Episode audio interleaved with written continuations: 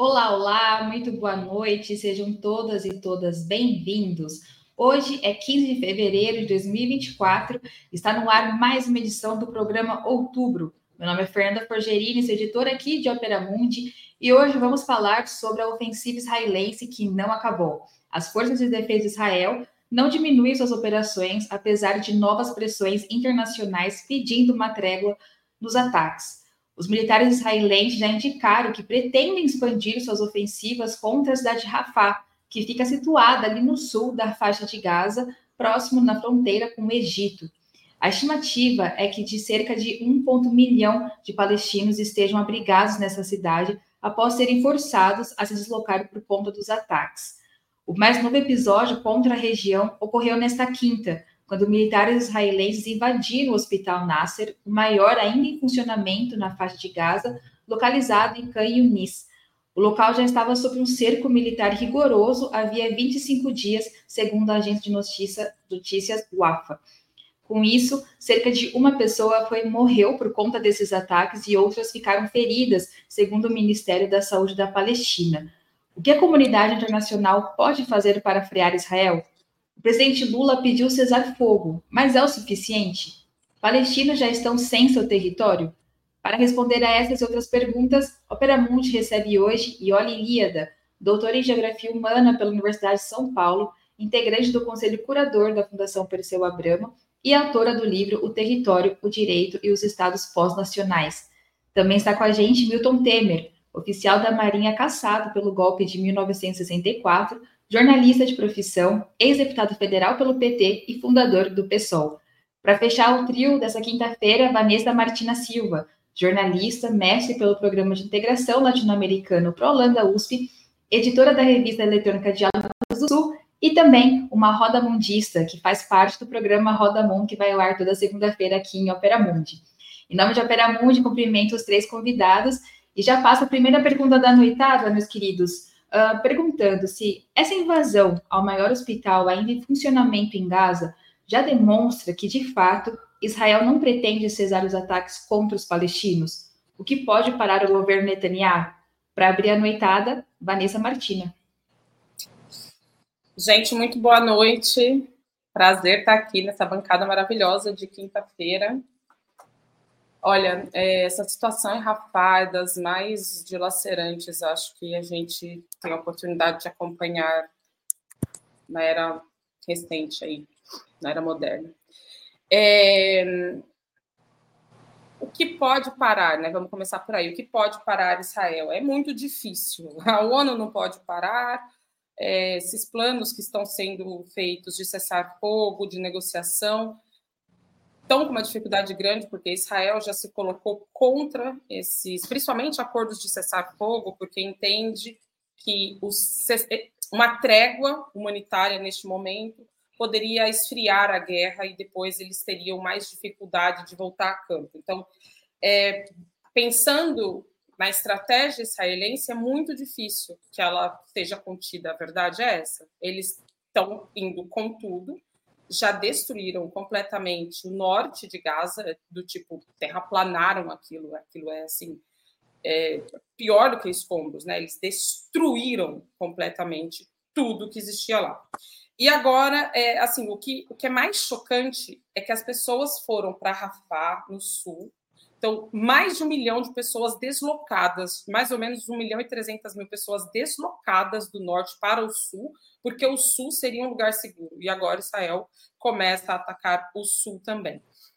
Por fim, o que pode parar é a falta de financiamento internacional. Seria os Estados Unidos deixarem de fornecer armamento para Israel.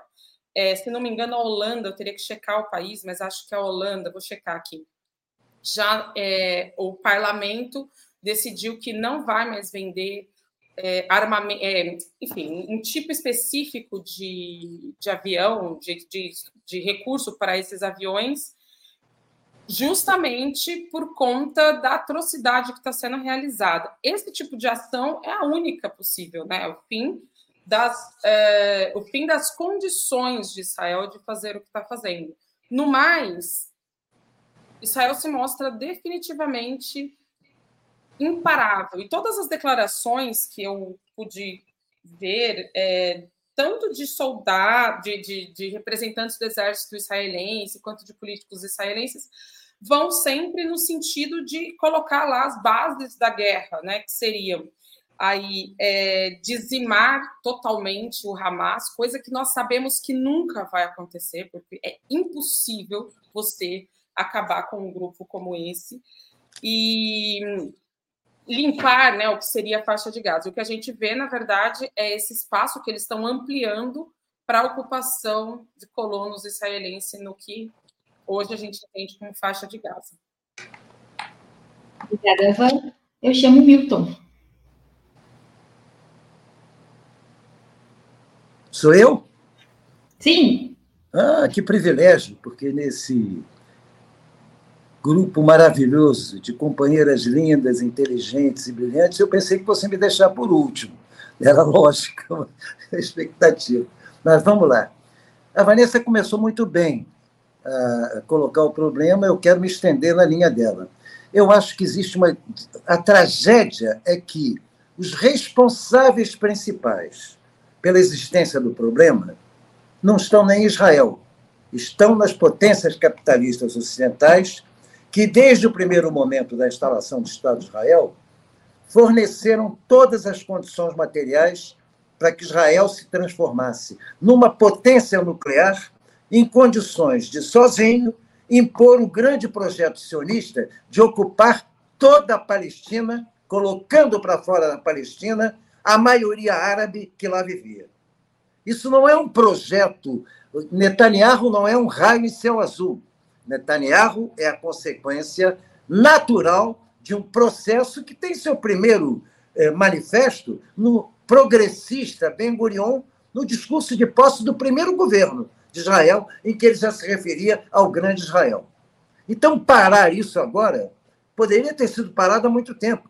Mas, independentemente dos problemas dos governos trabalhistas ou de Likud, conservadores, de extrema-direita, ortodoxos, o que fossem, o comportamento do Estado de Israel em relação à Palestina sempre foi o mesmo: de crescente ocupação, de criar todas as condições para tornar impossível a vida dos palestinos nos territórios ocupados. Vamos lembrar que na Cisjordânia, na Cisjordânia existem 513 pontos de controle entre as aldeias. Quando você vê o tamanho da Cisjordânia, você fica quase imaginando que um posto de controle consegue ver o outro. O que é esse posto de controle? É um posto militar colocado entre dois, duas vilarejos, nos quais, se você quiser passar de um para o outro, você leva um dia inteiro em filas, revistas e coisas humilhantes do gênero para poder se sair da sua casa e ver sua irmã que vive no vilarejo vizinho. Então, esse quadro é um quadro muito difícil de alterar hoje, por quê?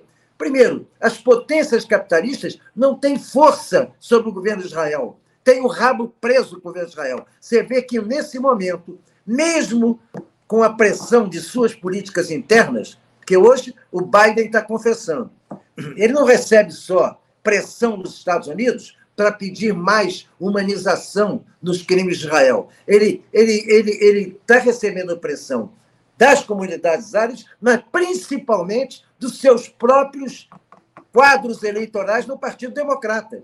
Então, o que hoje faz as potências capitalistas terem algum tipo de preocupação com o que está acontecendo em Israel não é obrigatoriamente a salvação e o estabelecimento da legalidade palestina é muito mais grave que isso, tanto que recentemente, independentemente dos 3 bilhões anuais que Israel recebe a fundo perdido há décadas para compor a verdadeira potência nuclear que ela se transformou, recentemente o Senado americano votou 14 bilhões, e bem específicos. Ucrânia, Israel, enfim, onde o imperialismo opera os seus interesses. Israel hoje é uma parte é uma parte do poder imperialista mundial, ainda hegemonizado pelos Estados Unidos, mas com uma autonomia bem maior do que se pode imaginar, por conta do seu poderio nuclear, do seu potencial econômico e do lobby sionista em todo o planeta. Então, a situação é muito difícil, porque vale a retórica da defesa do Estado palestino, mas as condições de fazer isso são muito piores hoje do que eram há décadas atrás. Obrigada, Milton. E a Lilíada, fecha essa com você. Boa noite ao meu querido Milton, a minhas queridas Fernanda e Vanessa. Boa noite a quem nos assiste. Espero que todos tenham tido um bom carnaval. Infelizmente, enquanto nós usufruíamos dessa que é a nossa maior festa popular, é a situação dos palestinos é, incrivelmente piorava. Eu digo incrivelmente porque é uma situação já tão grave que a gente sempre acha que já chegamos no, no fundo do poço. E as ameaças de bombardeio à Rafa é, tornariam a situação, na, tornarão, se se concretizarem, a situação naquele território insustentável, como aqui já foi dito. Mas a, é interessante porque a Fernanda nos faz duas perguntas que, a rigor, nós estamos tentando responder desde que os ataques israelenses sobre Gaza se iniciaram. E, e, e, o fato de nós estarmos é, repetindo essas perguntas mostra o quanto a gente tem sido impotente até o momento para encontrar uma solução. Não a gente para encontrar uma solução em tese, mas a história para encontrar uma solução que efetivamente barre uh, Israel. Então, sobre a primeira pergunta, eu tenho reiterado aqui é, a minha visão de que Israel não vai parar por si próprio. O Estado de Israel chegou longe demais, cometeu crimes e violações do direito internacional demais para simplesmente dizer: ops, foi mal, desculpa aí.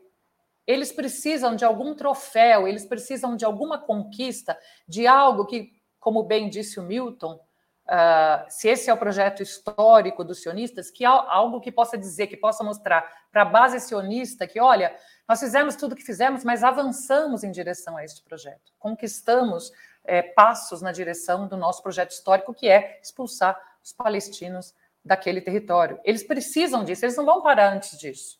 Então, eles não pararão por si só. Se eles não pararão por si só, vem a segunda parte da questão: quem pode parar Israel?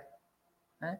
A gente também já debateu isso várias vezes aqui e levantou algumas hipóteses, que também Vanessa e, e, e, e Milton já abordaram. A primeira é uma, um aumento da pressão interna de Israel que derrube o governo Netanyahu. É óbvio que isso é uma política de Estado, mas se Netanyahu for derrubado por conta disso, um outro sujeito político pode se ser forçado a, no minimamente, recuar e talvez negociar um cessar-fogo. Isso não, até o momento não está colocado. A outra é, também a gente vai repetindo aqui, um aumento da pressão e do desgaste dos governos que apoiam Israel, notadamente os Estados Unidos, seu principal sustentador, como também bem disse Milton, é, de tal maneira que esse apoio cesse, principalmente o apoio financeiro, o apoio estrutural, para que uh, uh, o apoio material para Israel. Isso também, por hora, não tem ocorrido é, basta dizer, como bem disse Milton, que ao mesmo tempo que Biden fez declarações falando em excesso, em tese ligou para o Netanyahu dizendo, falando da sua preocupação com possível ataque a Rafa, ao mesmo tempo o Senado aprovou um projeto do governo com ajuda militar, já foi citado aqui, que ah, uma parte da qual, uma parte expressiva da qual vai para é, Israel, além da ajuda que já é dada uh, regularmente para esse é, para, para, para, né, para o Estado israelense. Restaria, a gente já disse aqui que uh, uh, uma, uma resolução do, do Conselho Nacional, do Conselho de Segurança da ONU, se não fosse acompanhada de uma pressão militar, de um instrumento militar de coerção, também de nada valeria, porque Israel faria o que sempre faz, daria de ombros. Então, resta sempre a saída militar. Acontece que até agora nenhum Estado parece disposto a entrar em uma guerra para salvar ou para ajudar os palestinos, porque há muitos cálculos feitos e nesses cálculos entram os interesses nacionais. E, infelizmente, a conclusão que até agora todos é, aqui todos têm chegado é que neste momento é, seria muito complicado, é um barril de pólvora e é melhor a gente não escalar o conflito. Então, infelizmente, a minha fala não é muito é, não, não é muito esperançosa, mas neste momento os palestinos parecem entregues à sua própria sorte. Obviamente, algo se move, mas se move muito lentamente. Por isso a gente espera, espera que, é, que as coisas mudem a tempo de que os palestinos não sejam é, destruídos na faixa de Gaza. Obrigada, Ioli. Puxando esse gancho que a Ioli coloca sobre né, os palestinos estarem na própria sorte, na opinião de vocês, uh, essa nova ofensiva contra Rafa é, é o fim é, de Gaza como um território palestino? Uh, e nessa eu volto com o Milton.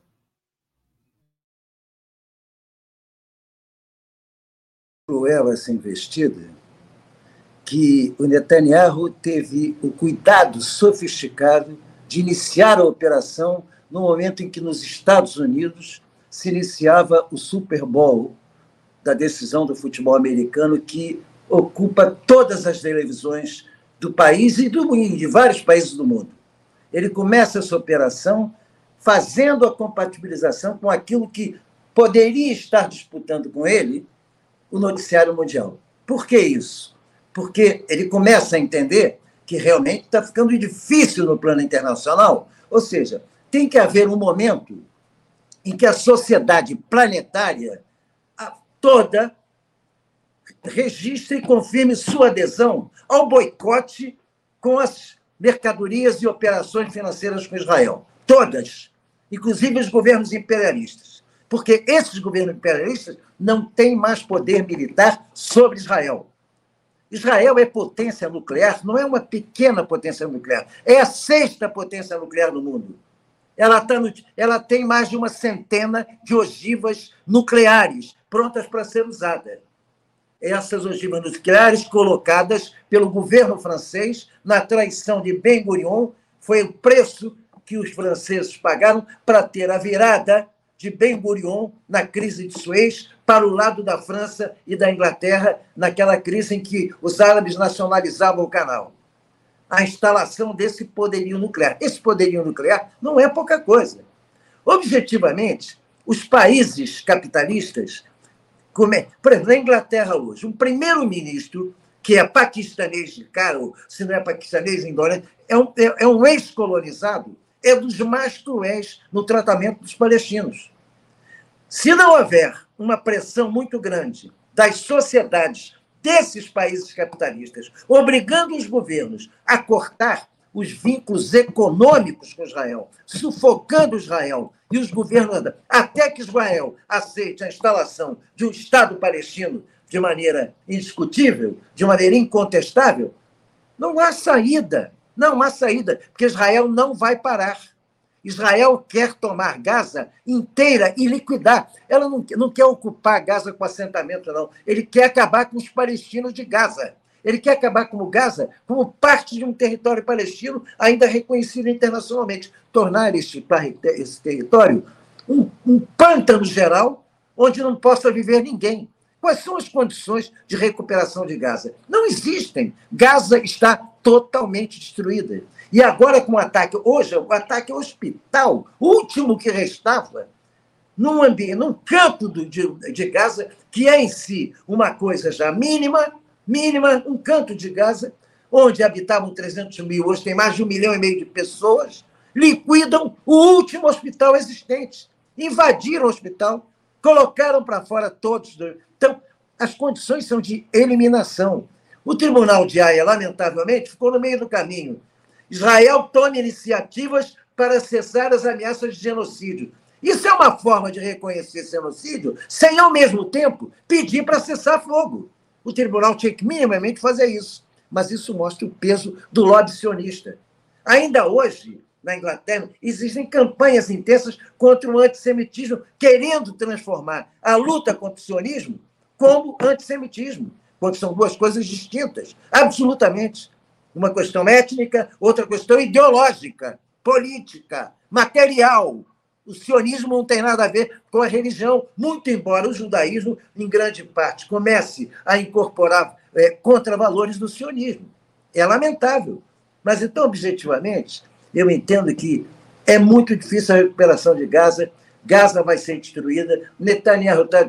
E, e, e, e, foi colocada aqui a questão de a retirada do governo de, de Netanyahu pode propiciar a discussão de um cessar-fogo. A tragédia é que hoje, eu estava pegando o Haaretz de hoje, é, é, é, é muito difícil em Israel ficar contra a, a operação militar, porque a lavagem cerebral em torno dos reféns, entre aspas, porque são presos políticos, da mesma maneira que tem palestinos presos de maneira absolutamente sem nenhuma razão do lado israelense, aliás, muito mais do que os 100 ditos reféns, entre aspas, é, é, é, do, do Hamas, objetivamente, enquanto houver isso, há uma lavagem cerebral, uma mobilização social para que temos que libertar os reféns. A questão de libertar os reféns começa a liberar a barbárie de Israel e dar quebrar todos os limites na contenção de qualquer tipo de abuso de Israel sobre Cisjordânia, Gaza e agora no norte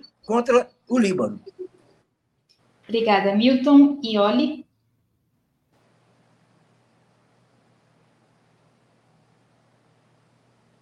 Opa, Ioli, você está mutado, a gente não está te ouvindo. Agora sim. Só para. Só conversando aqui com o Milton, né? Que foi eu que falei sobre essa possibilidade. Eu ah, foi, é, tem razão. E olha, eu fiquei na dúvida se você. Tá quando, tá certo, quando é eu citei. Sou seu quando... seguidor. Sou sempre seu seguidor. Não, porque quando se levantam as, as possibilidades né, de que isso pare, uma delas é a, que haja uma movimentação em Israel tão grande a ponto de derrubar o governo, e um governo que seja. Uh, se Netanyahu for derrubado por isso, o governo que assumir né, pode negociar um cessar-fogo, mas eu disse que isso está muito longe de acontecer, isso não está no horizonte. Né? Mas é, é, uma possibilidade levantada, embora hoje esteja muito longe de acontecer. Mas só para deixar claro que eu concordo com o Milton, deixando claro que é uma possibilidade, mas não está posta hoje, embora não possamos descartar uma mudança na correlação de forças, que hoje não parece provável. Mas voltando à, à questão, ela depende, evidentemente, da resposta à questão anterior. Né? Quer dizer, se de fato eles conseguirão, o Milton tem razão. Esse é o objetivo, é o objetivo. Está muito claro. Está muito claro. É expulsar a população palestina. Na verdade, é matar a população palestina, é tornar a Palestina, a Palestina inabitável e depois, se sobrarem, sobreverem alguns, talvez ver para onde eles podem uh, ser expulsos. Mas o objetivo é esse. Agora, se, se isso vai acontecer, depende da resposta à questão anterior, ou seja, se alguém conseguirá barrar o Estado israelense. Uh, só para as pessoas entenderem a gravidade do ataque à Rafa, porque aqui também é preciso que se diga, dialogando com a resposta anterior, é, houve um aumento no tom das críticas a Israel, ensejadas justamente pelos, pelo ataque à Rafa. Porque é como se essa fosse uma linha vermelha ultrapassada, mesmo entre aqueles que dizem: olha, tudo bem, né? Israel tem o direito de se defender. Por quê? Olha a gravidade da coisa. Relembrando, desde que os, os, uh, os ataques israelenses começaram, ainda no início de outubro, houve uma ordem de evacuação da população do norte de Israel para o sul. Houve uma delimitação, que é o rio, que é, na verdade, um curso de água intermitente, que é o, o, o, o Adagaza, e que a população deveria migrar do norte para o sul. Essa população saiu de lá. Nós acompanhamos muito isso, porque havia os brasileiros uh, que estavam lá, que depois foram, foram resgatados pelo governo do Lula, eles ainda estavam nessa situação, eles foram empurrados. O governo brasileiro, eles estavam numa escola, brigados, alguns numa escola, outros na casa de um dos, dos refugiados dos refugiados, dos, dos, dos brasileiros ali, uh, cidadãos palestinos. O governo brasileiro forneceu uma van, mas a maioria não teve nem isso, foram fizeram trajeto a pé, se deslocaram para as principais cidades do sul, Deir al-Balá, Han Yunis e Rafah, a maioria em Rafah. Depois essas cidades do sul foram bombardeadas, restou Rafah, que foi pactuada como uma área segura que é bem na fronteira com, com o Egito. Eu sei que o reloginho já, já terminou, mas eu peço uns, uns segundinhos só para concluir meu raciocínio, para vocês terem uma ideia da, da, tragédia. E justamente ali não só estão uh, cerca de uh, um milhão e meio de palestinos, na maior densidade demográfica do planeta, 22 mil pessoas por metro quadrado, por, quil, por quilômetro quadrado, metro quadrado não daria, por quilômetro quadrado. Mas toda, todo o centro de operação das organizações humanitárias está ali por razões óbvias, porque era o lugar ainda com alguma segurança e também porque ficava na fronteira de Rafa, de, eh, na fronteira do Egito, por onde estava entrando a ajuda humanitária. Bombardear Rafa é não dar nenhuma esperança, porque o que eles podem fazer? Ir para o norte, voltar para o norte. O norte, como já foi dito aqui, está todo destruído.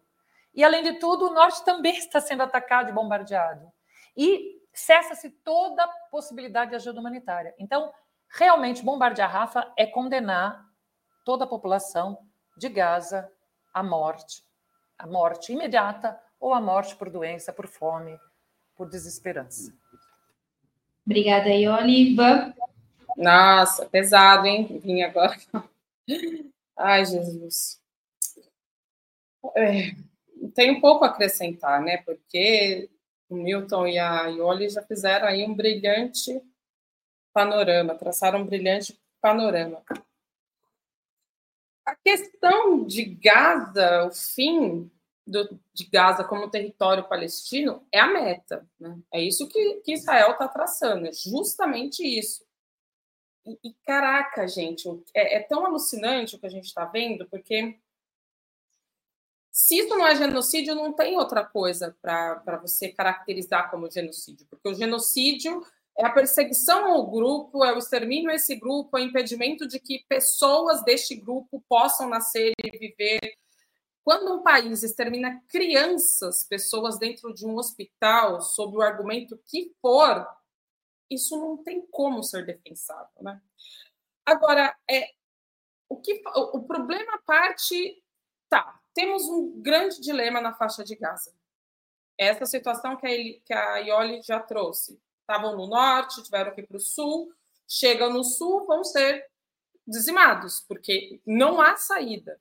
Eles podem ir para o mar Mediterrâneo, eles podem ir para o Egito, cuja fronteira está e continuará fechada, ou eles podem ir se matar e ir para Israel.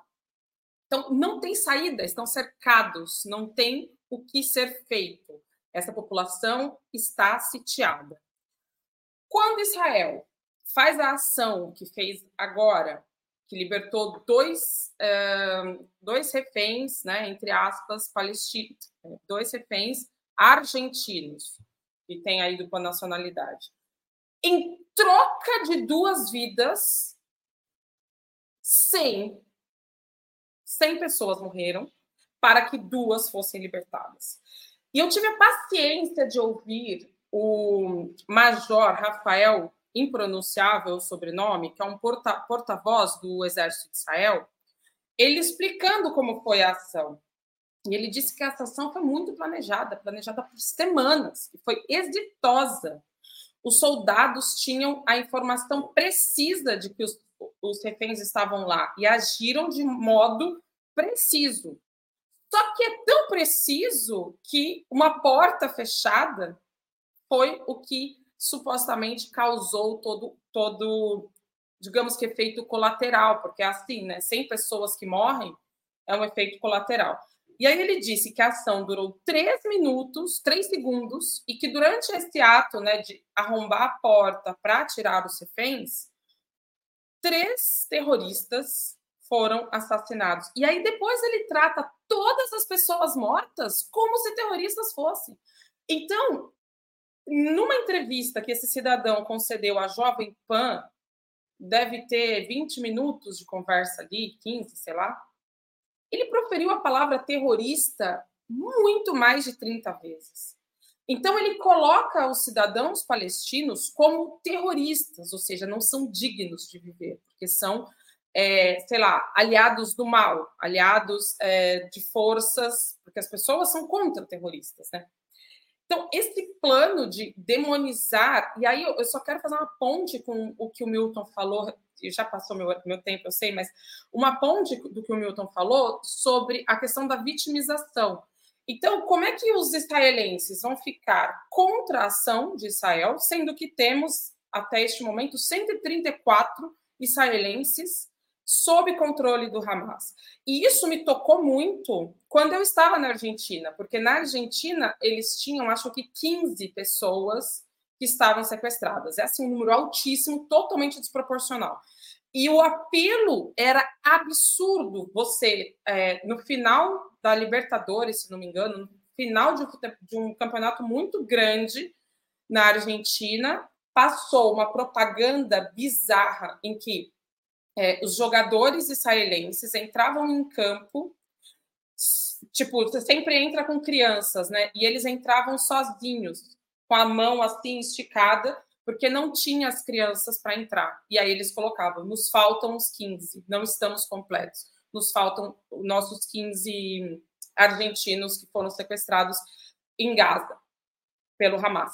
Então, assim, o apelo emocional que isso tem é imenso. Na Argentina é muito difícil esse debate que a gente está travando aqui, porque é difícil você se colocar do lado dos palestinos quando você tem ali uma série de argentinos sequestrados. Então, assim, é, essa vitimização que, o, que, que Israel coloca a si próprio para tirar, né, para dar uma, um, para contornar o que eles realmente estão fazendo, é digno de Goebbels. Não tem outro, né? Você vai repetindo uma coisa até que todo mundo repete a mesma coisa e isso vira uma verdade. Obrigada, Van. Partindo para essa próxima pergunta, eu acho que ela até está um pouco. É, vocês acabaram respondendo durante as outras duas, mas é que uh, organizações, organizações internacionais alertam sobre as consequências humanitárias após novos ataques de Israel. E vale aqui lembrar que até a ajuda humanitária, como a Ioli comentou também em uma das respostas dela, está proibida de entrar no enclave. Nesse sentido, é, como reconstruir Gaza? É possível reconstruir Gaza, na opinião de vocês? E até também perguntando se ainda essa questão da solução, solução de dois estados ainda é uma saída ou nem isso, é necessário uma outra alternativa. Nessa eu volto com a Ioli. É, bom, primeiro, é, eu, eu acho que a gente, eu pelo menos, estou aqui hoje, percebo que eu estou transmitindo uma sensação de impotência muito grande. Mas eu acho que esse é o meu sentimento. Ah, a Vanessa falou sobre o genocídio que está sendo cometido, e eu acho que chama atenção o fato de que ele está sendo cometido é, em tempo real. Nós estamos assistindo, acompanhando ao vivo e a cores esse genocídio.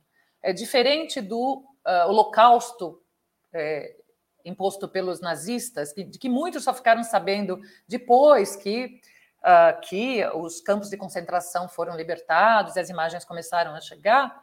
Nós não, nós estamos assistindo. Então, como seres humanos, né, como sociedades, é muito doloroso a gente estar tá assistindo tudo isso, estar tá falando sobre isso e, ao mesmo tempo, está constatando, como bem disse a Vanessa, que, que, né, que não só que uma, uma saída está difícil, como é, que muitos sequer se dão conta da gravidade do que está acontecendo. Uh, e acho que a, a Fernanda tem razão, quer dizer, essa, a resposta a isso, é possível reconstruir Gaza, depende das, das outras respostas, das respostas anteriores. Porque a gente precisa primeiro determinar, ou primeiro pensar sobre é, quem reconstruirá Gaza e, principalmente, reconstruirá Gaza para quem? Né? Porque nós, se forem expulsos ou assassinados, exterminados, os, os palestinos os israelenses vão reconstruir Gaza para si.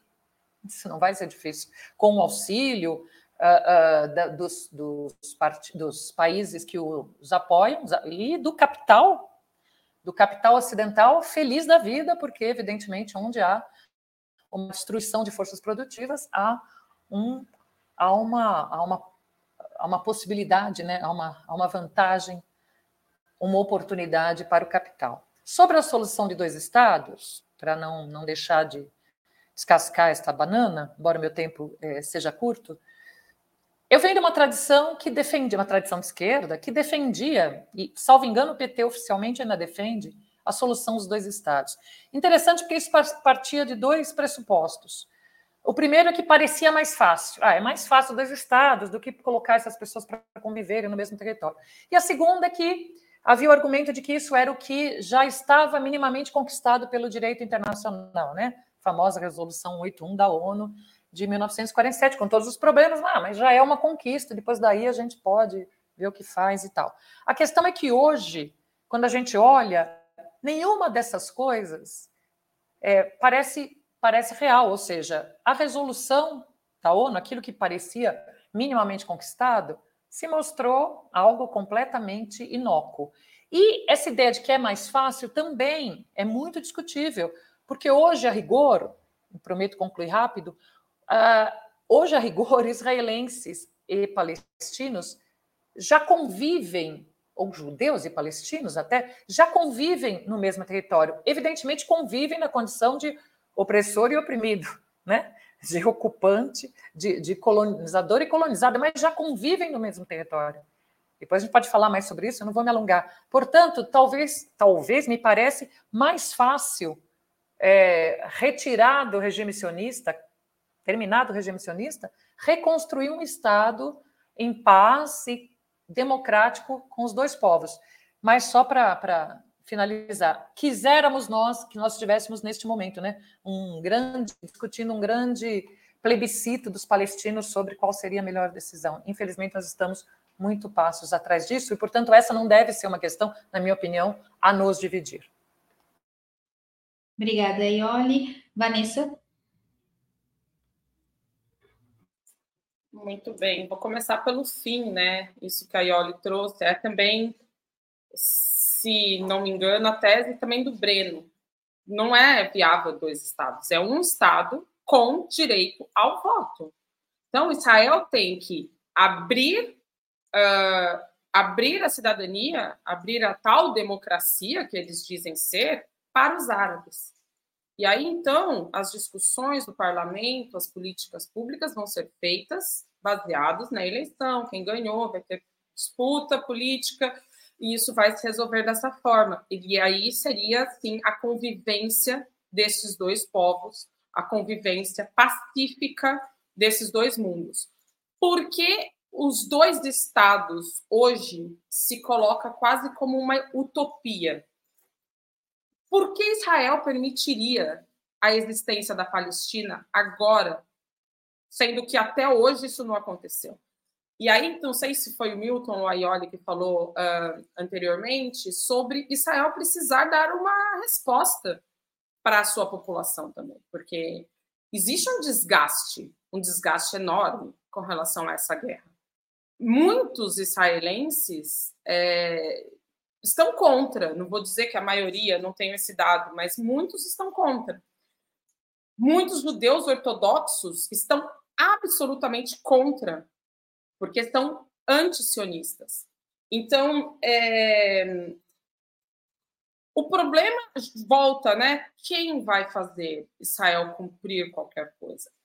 Um comentário que passou há muito tempo aqui na, no chat dava conta de ah, o, o Egito tem que fazer alguma coisa. Gente, o Egito é um país com sérios problemas internos, sérios. Não dá para colocar nas costas de um país uma crise dessa gravidade. Porque por trás de Israel, Israel não é nada. Israel é a ponta de lança dos Estados Unidos no Oriente Médio.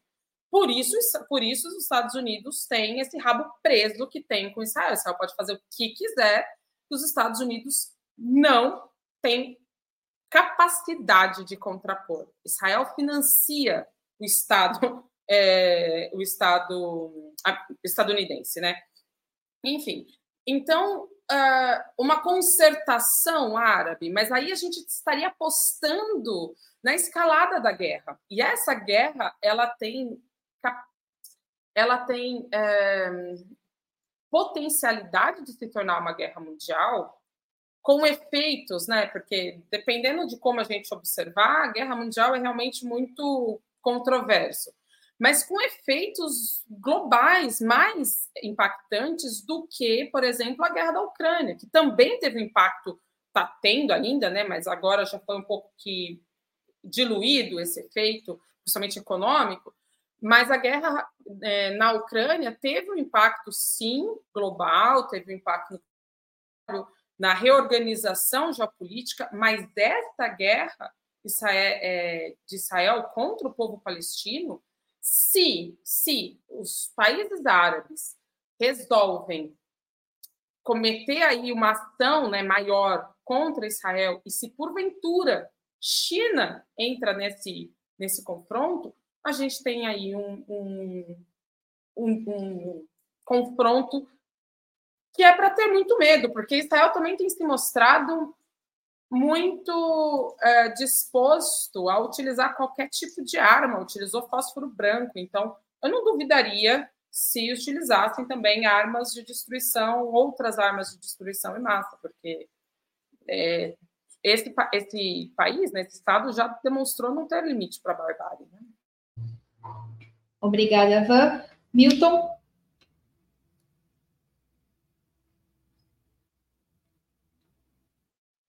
Atual.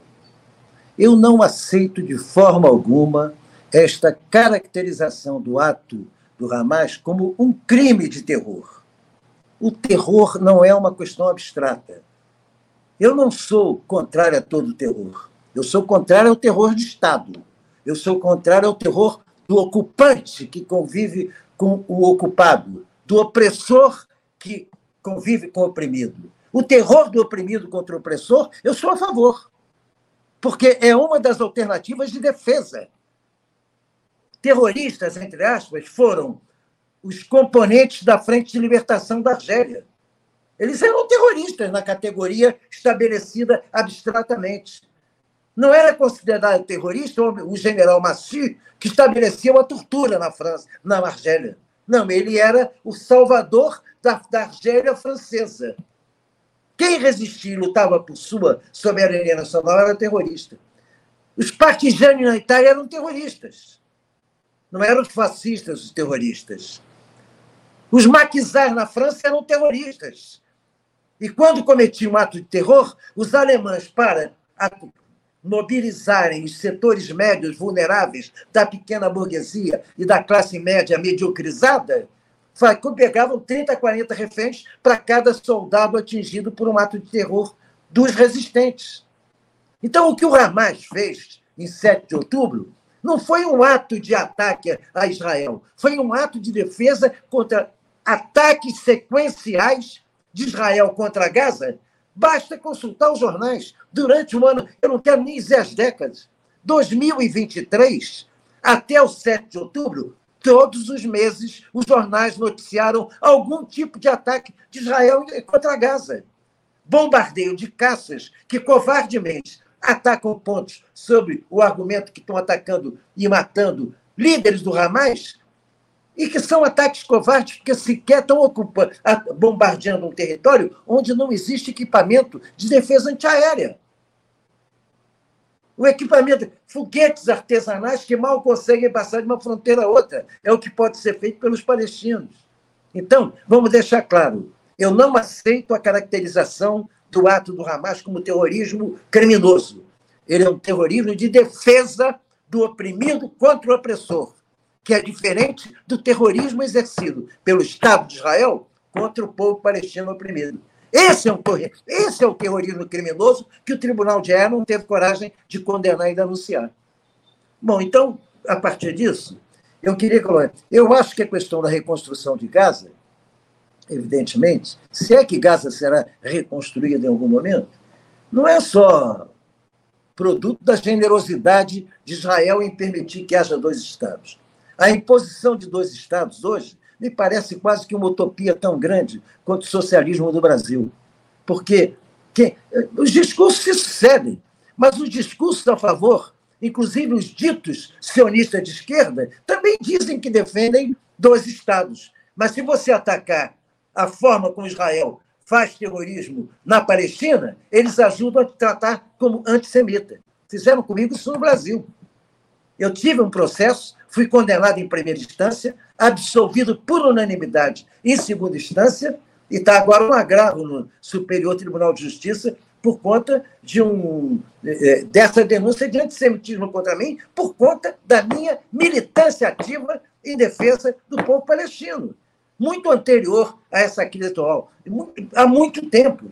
Então, objetivamente, aliás, eu tenho um artigo publicado no Teoria e Debate, depois de uma visita que fiz como deputado na comissão especial enviada pela Câmara dos Deputados em 2002 à Palestina, foi meu último ano de mandato, é aquela ocasião em que Arafat esteve preso dentro do palácio do, da residência de governo. e nós fomos ver a situação real que acontecia ali. Então, eu vi de perto o que é a ocupação da Cisjordânia. Eu vi Ramallah vivendo um regime de uma hora por dia podendo as pessoas sair de casa para fazer compra. E o resto do dia tendo que ficar em casa, todo o comércio fechado, todas as atividades paradas. Escolas, tudo, todo mundo dentro de casa, com uma hora por dia para sair. Em cada canto de rua, um tanque de Israel. Quem é que deu esse tanque para Israel? É tão cúmplice do terrorismo de Estado quanto o próprio Israel. Então, objetivamente, eu, uma das coisas fundamentais para mim é o seguinte: essa injustiça é algo que a burguesia da França, da Inglaterra e da Alemanha vão ter que pagar um dia por conta da cumplicidade que tiveram com a ocupação nazista que perseguiu os judeus a partir de 1935, depois de ter perseguido e assassinado comunistas e socialistas desde 1932, com a ascensão do nazismo na Alemanha. Só em 35 começa, porque até então havia acordo de sionismo com o governo, de, o governo nazista. Existe hoje, pode-se entrar no Google, você vê no Google, existe uma medalha comemorativa, de um lado a estrela de Davi, do outro lado a cruz suástica. Está lá. Por quê? Porque houve um momento em que os sionistas se acertaram que interessavam os sionistas que os judeus alemães fossem para a ocupação da Palestina, já então planejada, nos anos 30. Aliás, já vem desde Sykes-Picot, é, Declaração Balfour, enfim, já vem de longa data. Então, objetivamente, eu entendo o seguinte: hoje os palestinos pagam como se fossem réus de um crime do qual eles nem participaram, porque nunca hostilizaram quando tinham hegemonia populacional na Palestina, nunca hostilizaram os judeus, ao contrário, sempre conviveram com eles, pagam por um crime cometido pelas burguesias francesas, italianas e inglesas, que deram apoio, sim, à ascensão do nazismo na Alemanha, olharam com simpatia por conta do anticomunismo que aquele modelo representava de defesa para a manutenção dos Estados burgueses. Eles são os criminosos, e é por isso que eu acho muito difícil uma saída hoje para a, a questão de reconstrução de Gaza. Obrigada, Milton. Antes da gente partir aqui para dar continuidade, www.operamundi.com.br barra apoio. A segunda é se tornando membro pagante do nosso canal aqui no YouTube. A terceira e a quarta é contribuindo agora mesmo com o Super Chat ou o Super Sticker. A quinta é através da ferramenta Valeu Demais, quando assistir aos nossos programas gravados. A sexta é através do Pix. A nossa chave é apoie.operamundi.com.br. Nossa razão social é última instância editorial limitada. A mais eficaz de todas as armas contra as fake news é o jornalismo de qualidade. Apenas jornalismo de qualidade coloca a verdade acima de tudo e jornalismo que a Operamundi busca oferecer todos os dias e que depende da tua contribuição. Voltamos agora uh, com uh, o nosso programa. Eu acho que por conta do tempo, eu vou fazer meio que duas perguntas em uma só, e aí a gente fecha essa, essa edição do outubro dessa quinta-feira. O presidente Lula esteve né, no Cairo, uh, no Egito, nessa quinta-feira, e partiu agora para a Etiópia. E após uma reunião com seu homólogo egípcio, o mandatário brasileiro condenou os ataques israelenses e pediu um cessar-fogo em Gaza. Essa é a postura que Lula precisa ter diante do massacre contra os palestinos. E juntando a essa, Lula também informou que o Brasil vai fazer uma doação à agência da ONU é, voltada para os refugiados palestinos.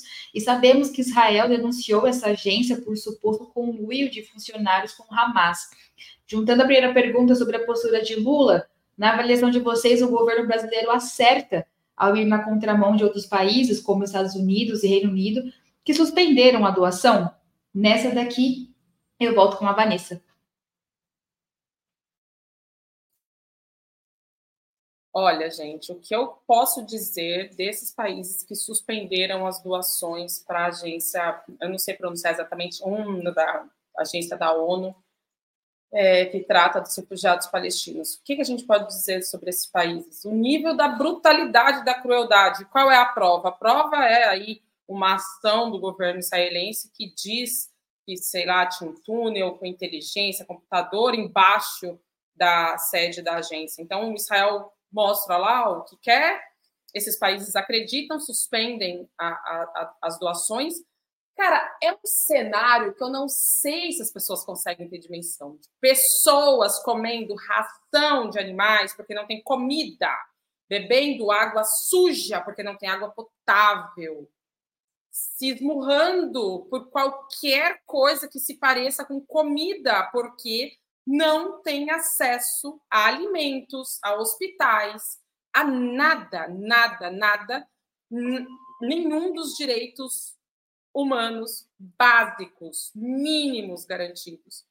Olha, é, não sou grande estudiosa da Segunda Guerra Mundial, realmente não sou, mas eu, eu tenho um pouco de relutância em acreditar que ocorreu de forma pior naquele contexto, porque como a Ioli trouxe, nós não víamos, ou seja, nós ficamos sabendo depois do que estava acontecendo.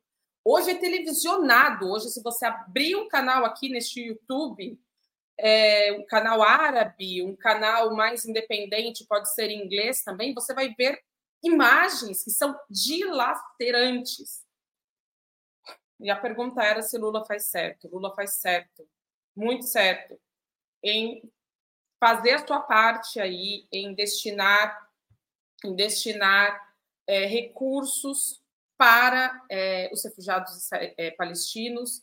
Lula faz certo também em ir se encontrar com a, a, Al-Sisi para tratar né, das negociações por um cessar-fogo. Lula faz certo também quando sobe o tom com relação a Israel e, e, se coloca de forma mais direta ao lado dos palestinos, né? Sem, enfim, ele faz isso de, diplomaticamente, mas para bom entendedor meia palavra basta e Israel entendeu bem o recado.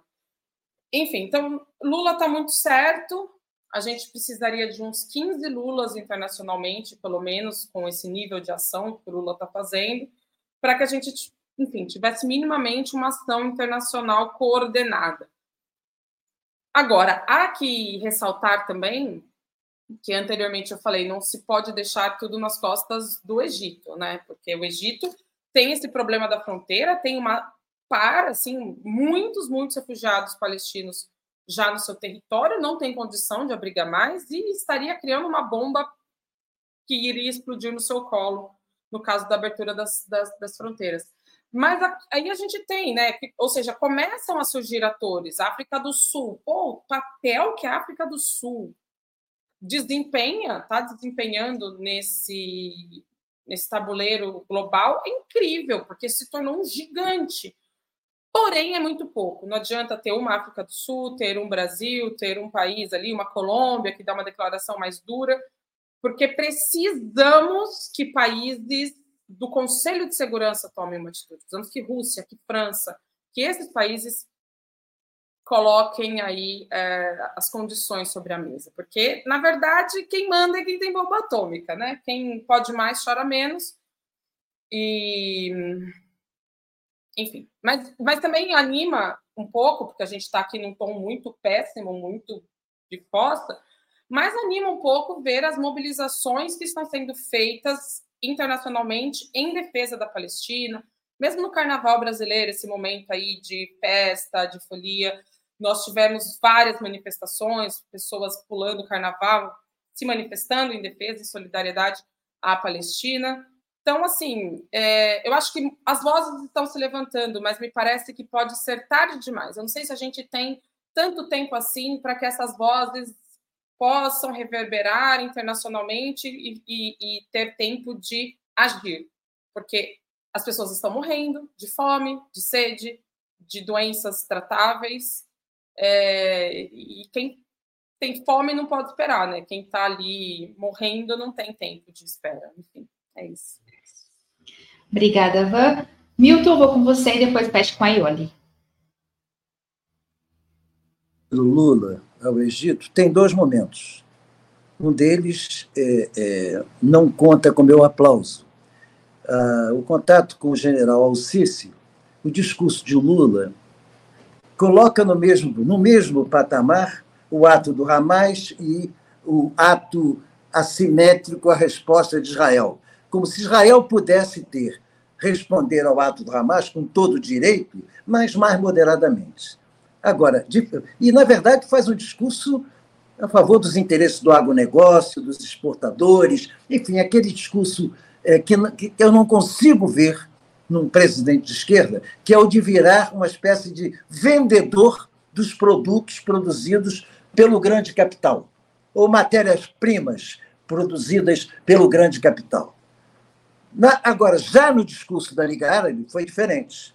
Ele não estava vendendo mais nada, estava fazendo política. Então, ele foi radical e, de maneira absolutamente incontestável, tudo que faltou na primeira, mesmo a passagem sobre reconhecimento que eu nego de ato terrorista de, de, do Hamas, ela fica absolutamente eludida pela intensidade das denúncias contra Israel. Ali ele foi inatacável. Mostrou uma perspectiva real de solidariedade e deixando claro a responsabilidade planetária com aquele é, é, com essa tragédia que acontece no Oriente Médio. Porque a forma dele anunciar a contribuição e a doação foi uma forma de denunciar o papel abjeto das potências capitalistas, Estados Unidos, é, Reino Unido, Austrália, Alemanha, de retirar as doações que fazem a Agência de Proteção de Refugiados Palestinos por conta de uma denúncia da participação de 13 funcionários numa instituição que tem mais de 10, 15 mil funcionários, em volta de 15 mil funcionários, 13 funcionários teriam participado das articulações para aquele ataque do Hamas. Por conta disso, eles cortam a contribuição de toda a, a, a instituição. E nisso Lula foi muito eficaz de denunciar. Então, são dois momentos, no meu modo de ver, que têm que ser bem caracterizados. E com essa caracterização, eu termino, porque eu acho que deve ser a última intervenção, agradecendo a Vanessa, agradecendo a Iori por tudo que eu sempre aprendo com elas e, fundamentalmente, a mediação sábia da Fernanda. E desejando a todos que nos acompanham, que nos acompanharam, que não, a despeito de tudo, não percam a esperança. Não percam a esperança, porque a resiliência do povo palestino é algo surpreendente. Algo surpreendente a capacidade de resistência, a dignidade e a força com que o povo palestino resiste a essa unidade de sionistas, nazistas do mundo inteiro, neopentecostais americanos, todos se unindo junto com o grande capital financeiro para esmagar o povo palestino. E eles resistem. Saudação a todos. Obrigada, Milton Temer, e fecho com Ione.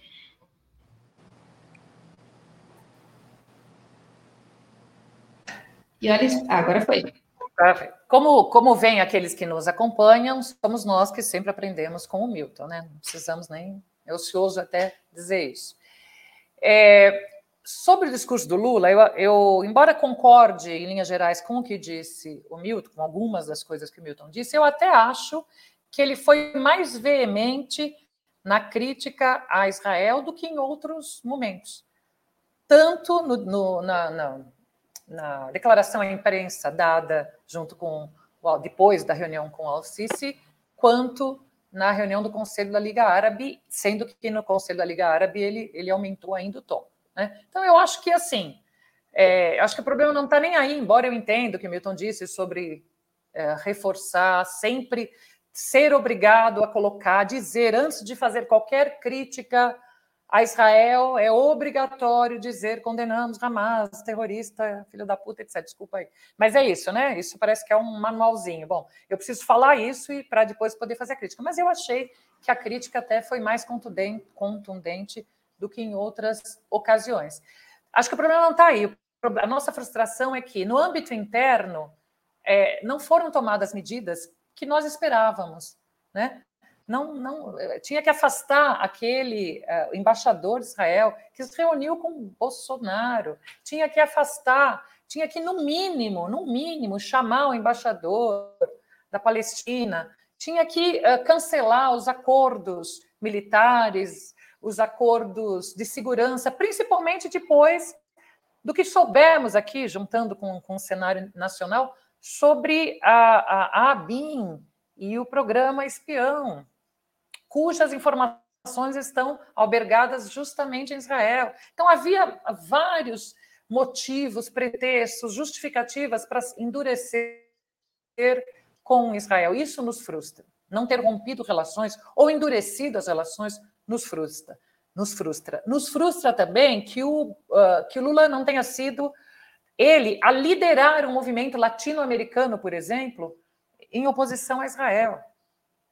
Né? A gente até falou sobre isso, eu, pelo menos, fiquei com uma certa inveja, digamos assim, dos sul-africanos.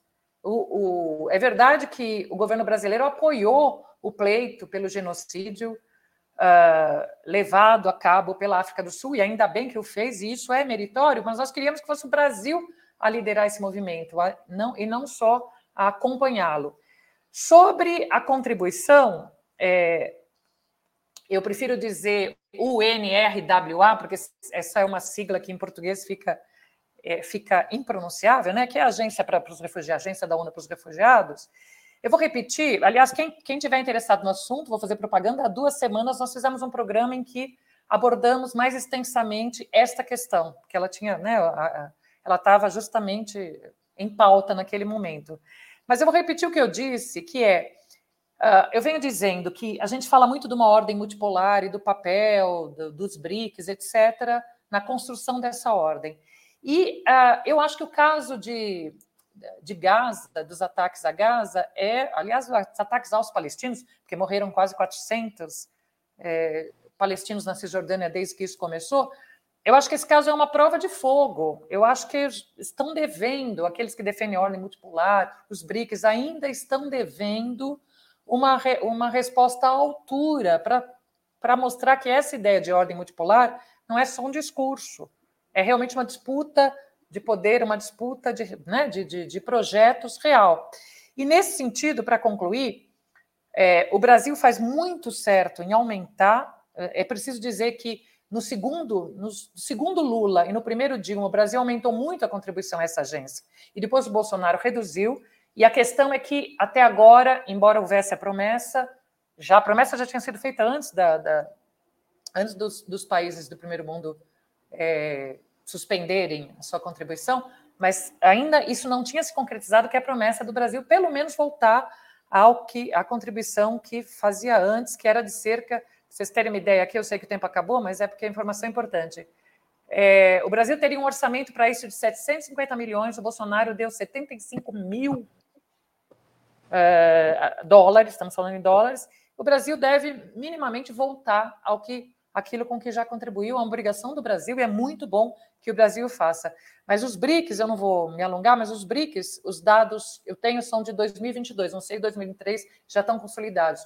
Os BRICS e os países árabes, no geral, contribuem muito menos do que os países ocidentais. Eu já disse que até entendo isso como uma ideia de reparação. Os caras têm dinheiro, os caras que têm que contribuir. Os caras que fizeram isso com a Palestina, os caras têm que contribuir. Mas na ausência deles, eu acho que a gente devia, os BRICS deviam assumir uma postura, dizer: vocês não querem contribuir, nós vamos é, assumir essa, essa tarefa para nós, porque isso também mostra que o discurso de uma ordem multipolar, né? Eh, pode passar para ação concreta e sabemos que dinheiro nessa discussão é, é importante. Se a discussão de uma construção de uma ordem multipolar, o dinheiro conta também. Desculpe ter me estendido e desculpe também hoje termos sido mais pessimistas, mas eu acho que o tema merecia não o pessimismo, mas a extensão, a extensão da nossa, da nossa conversa. E olha, e olha, me permita dizer que sou seu seguidor, confirmado agora que eu quero aditar é, o meu nome às observações que você fez sobre o que te frustra no governo Lula com respeito a medidas concretas em relação a embaixador e relações diplomáticas e acordos feitos com Israel. Sou seu seguidor. É isso, meus queridos. Queria agradecer mais uma vez a presença de vocês. Conversei hoje com Ioli Lia, da Milton Temer e Vanessa Martina Silva. Encerramos mais um outubro. O outubro volta nessa sexta-feira, às 19 horas, aqui nos canais de Opera Mundi. Muito obrigada a todo mundo, obrigada ao chat que estava comentando, quem nos acompanha aqui. Voltamos amanhã. Um bom descanso aí a todos e até mais, gente. Tchau, tchau.